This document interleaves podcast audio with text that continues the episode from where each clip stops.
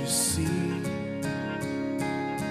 It's the second glance that ties your hands as darkness pulls the strings.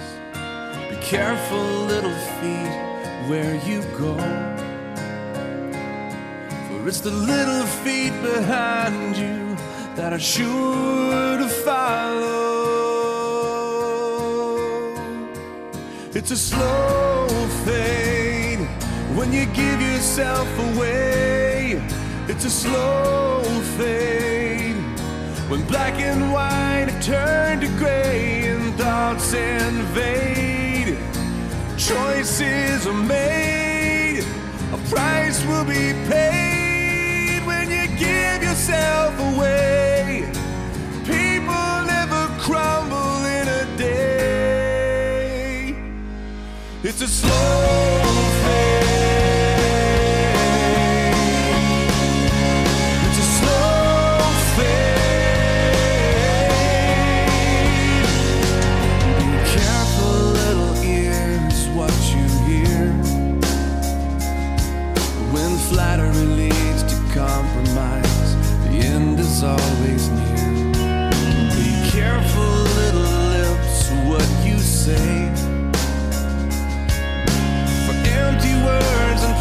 promises lead broken heart astray. It's a slow fade. 我们刚刚听到的《Slow Fade》这首歌，它还没有中文名字，我暂且把它叫做《渐渐的》。在这首歌里，讲述了这样一个故事：一个丈夫有着一个美好的家庭，可是，一次出差中，他被公司里另外一位女性吸引住了。一而再，再而三，他抵挡不住诱惑，开始放任自己，慢慢的有了婚外情。接下去发生的事情，大家都能想象出来：与妻子吵架，婚姻破裂。这首歌曲展示了在一个个关键的节点上，丈夫没有做出好的决定，而在那些关键的节点上，看上去都是一个一个非常微小的转变。然而，渐渐的，他的信仰崩塌了，他的家庭破碎了，而他的孩子也会跟随着他的脚步走向毁灭，走向虚无。路易斯曾经说过，在牛津读书的这些学生都是在基督教熏陶的环境中长大的。可是，为什么有些人到了后来就放弃了自己的信仰呢？仔细看一下，你会发现，没有人是因为与无神论的辩论而放弃了信仰。这放弃不是一天之内造成的，而是一点一点造成的。先是放弃祷告，再是放弃了读经，然后慢慢的交上不同的朋友，有了不同的爱好，久而久之，慢慢的他们就离开了基督教。欢迎来到变奏曲频道，普遍真理，多样传播。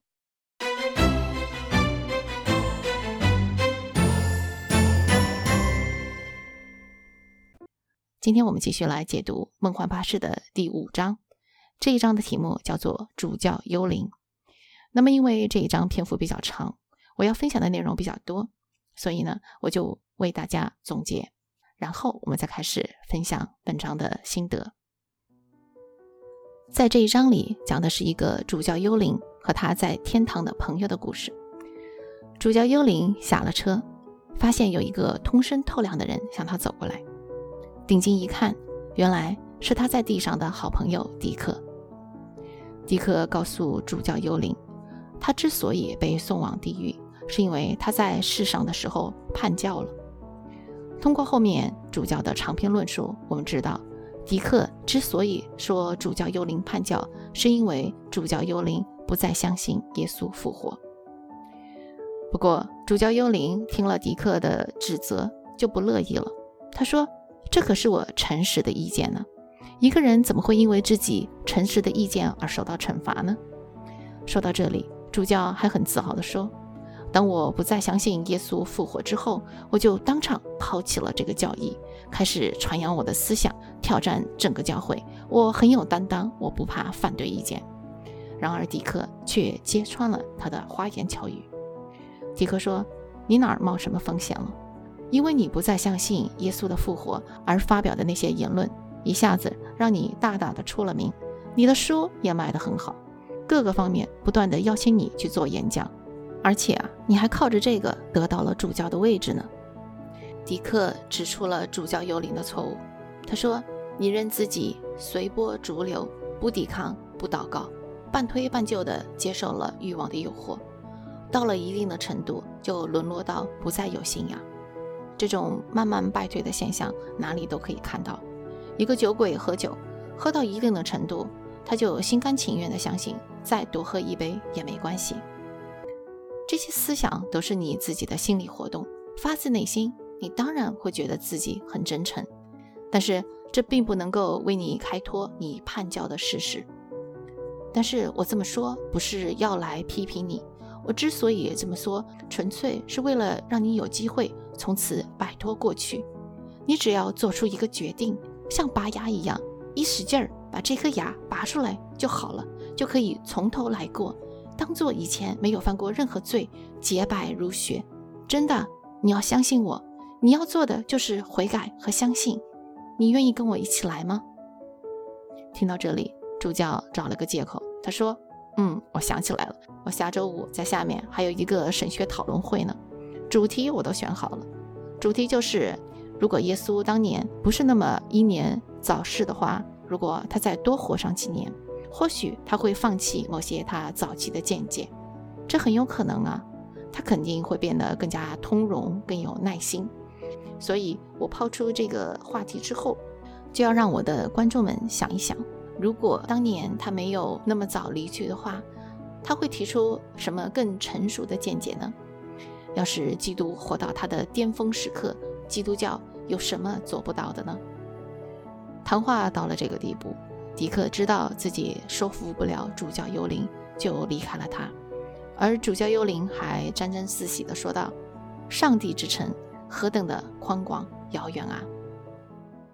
好了。以上就是这一章的概要。那么，在和大家开始分享这一章内容之前，我要和大家分享一句路易斯的名言。这句话出自《魔鬼家书》：“通往地狱的路其实并不陡峭，它坡度缓和，地面平坦，没有急转弯，没有里程碑，也没有路标。”换句话说，罪人去往地狱的路是一条平坦的大路，这条路踩在脚下。软软的、松松的，走起来很舒服。只是走到尽头，我们才发现，原来这条路把我们带到的是地狱。在这一集里，我们看到路易斯把目光或者说焦点转向了一位从地狱到天堂来的主教。神的仆人怎么会在地狱里呢？其实，在但丁的《神曲》第一部《炼狱》里，但丁就毫不客气地把很多主教，甚至是教皇。都放在了地狱里面。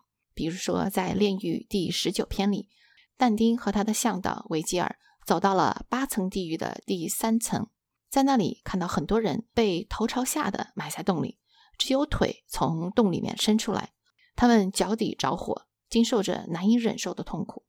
那里的火和烧着涂油的东西一样，只烧在表面上，从脚跟烧到脚尖，看上去是一片火光。所以，当但丁和维吉尔走到那里的时候，看到的就是一双一双在火中焚烧的腿，有一双脚被烧得特别厉害。于是，但丁就走过去问个究竟。他发现那个人居然是教皇尼古拉斯三世。据说他任人唯亲，还出卖教职，是一个腐败的教皇。所以在但丁的炼狱里，但丁就把他发落到三层地狱里来。而且他还借着这个尼古拉斯三世的口说，还有两位教皇也会到来，其中一个就是但丁同时期的教皇。所以相比之下，我们可以看得出，路易斯对主教还是挺仁慈的。他只是把主教发配到了幽冥城，而且在那边主教还是自得其乐，还可以找人讨论所谓的神学问题，居然还可以开一个神学研讨会，真的是让人有点哭笑不得。这两天我刚刚读完一本书，这本书的名字叫做《Bad Shepherds》，翻译成中文就是“坏牧者”。这本书的作者是 Rod Bennett，他的母亲是美国乔治亚州亚特兰大市的一个福音派机构的秘书。有一天，母亲跟他说：“我接触的好几位教会牧师里，只有一位没有挑战我对基督教的信仰。怎么回事呢？原来啊，这里面的牧师，第一位牧师言辞粗鲁，而且经常和女性打情骂俏。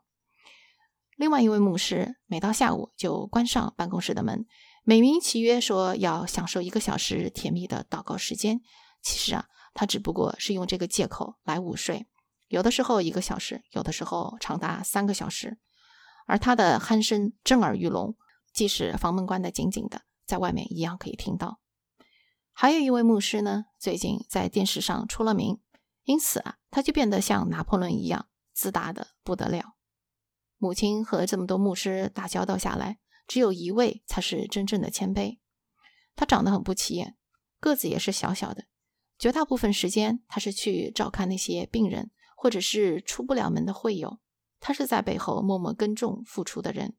而比他级别高的这些牧师，一个个的趾高气扬，什么事都不做。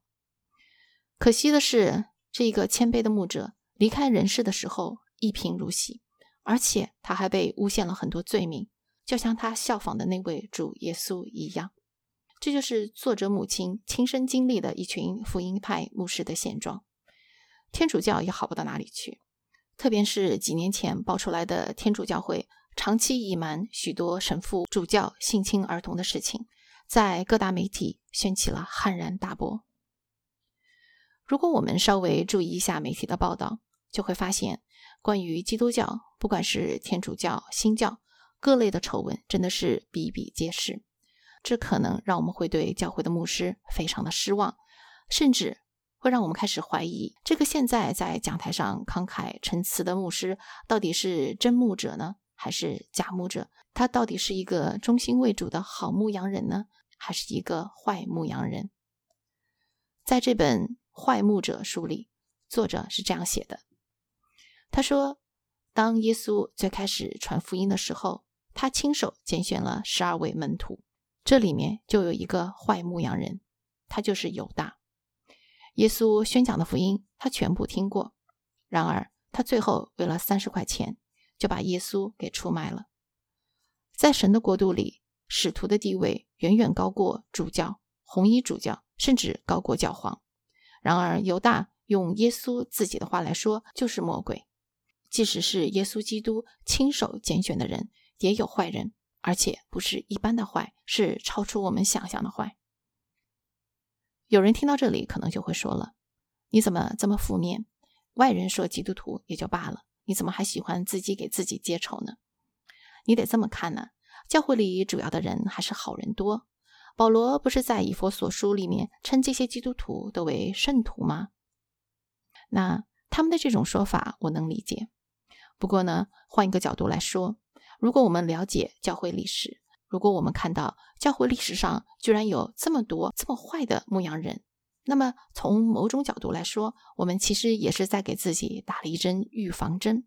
当我们下一次读到哪一个明星牧师的丑闻的时候，甚至面临现实生活中真实的坏牧羊人的时候，我们就不至于那么大跌眼镜了。许多虔诚的基督徒因为很少经历过坏的牧者，所以。他们把自己牧者的好、牧者的圣洁当做是理所应当的事，但是当我们知道居然有这么多不好的牧者，这么多吃教叛教的属灵领袖时，我们就会对好牧者特别珍惜。然而，在这种情况下，我们其实也要提醒自己，不要掉到另一个坑里，那就是把好牧者看成是偶像，把他们高高的供奉在讲台上，好像他是属灵贵族一样，而且。更糟糕的是，如果我们用这样的态度来对待他们，他们可能也会变得耀武扬威，变得自高自大，变得不再关注羊群。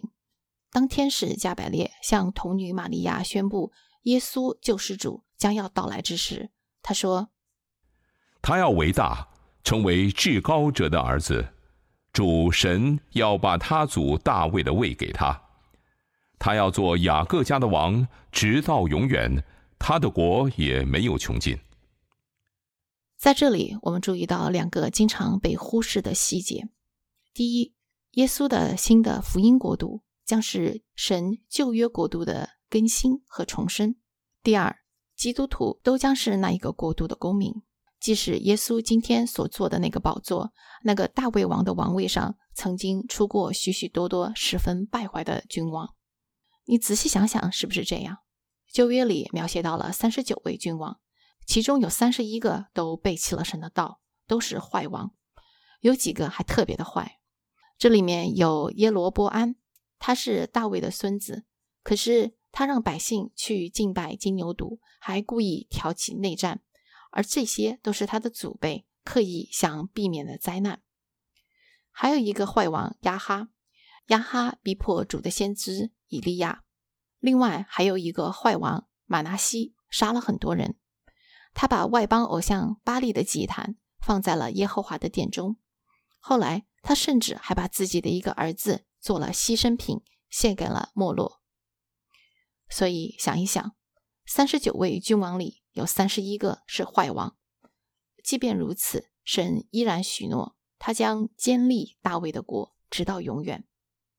如果我们用这样的视角再来看我们现在教会里的丑闻，我们会觉得真的是不足为奇。神拣选大卫和他的后裔为君王，不好的君王远远胜过好的。神使用这样一群人来管理神的百姓，这里面有一个非常深奥的奥秘。从某个角度来说，他跟耶稣拣选犹大作为他的十二门徒之一有很多相似之处。即使有如此多的坏人，也不能阻止天国的到来，也不能阻止神的救赎计划。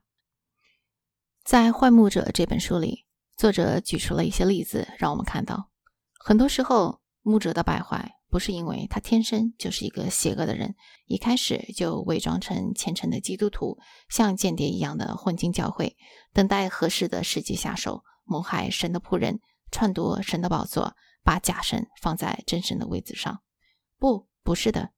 作者让我们看到，其实很多时候，这些坏牧者都是因为一点点的妥协，一点点的退让，一点点对世上诱惑的眷恋，而慢慢的放弃了真理。放弃了福音，乃至于到最后成了坚决反对福音的人，就好像路易斯的主教幽灵那样，他渐渐的变到一个程度，自己已经看不到真理。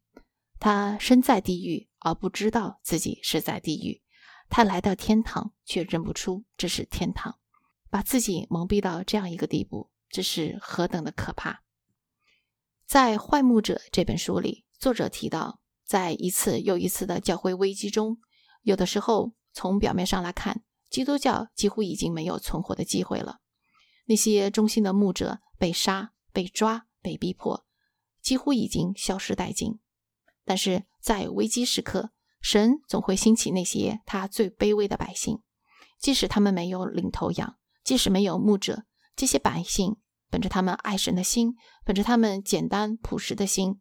他们也许不会高言大义，但是他们知道什么是真的，什么是假的。他们不会被那些假牧师糊弄过去。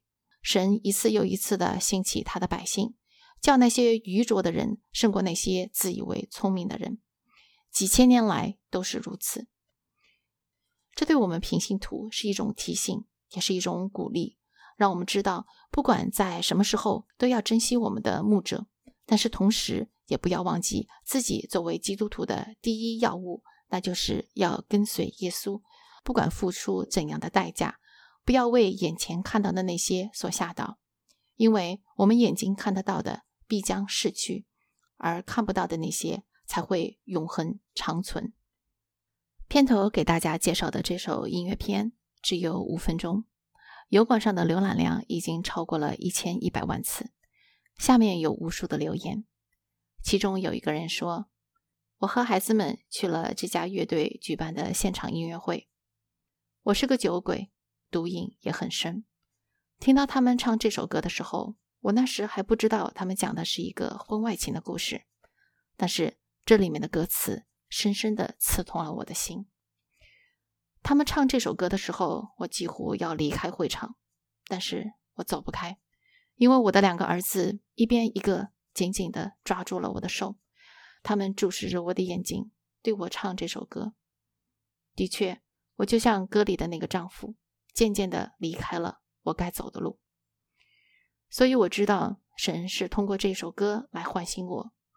一年之后，我终于痛心悔改，感谢耶稣，让我的心再次破碎，让我对这些虚假的盼望终于绝望，让我在它里面找到了终极的盼望。听到这里的朋友们，我想说，我们身边可能都有这样渐渐离开神的人，可能是我们的朋友。可能是我们的家人，那我们能为他们做些什么呢？就是祷告，不住的祷告，然后认我们自己的罪，求主赐给我们一颗谦卑的心。当合一的时候，我们可以带着谦卑的心说诚实的话，造就神放在我们身边这些渐渐远离他的人，借着福音的真理将他们带回来。好了，今天的分享就到这里了。如果您有什么建议和意见，欢迎您在节目下方留言。我们下次再见。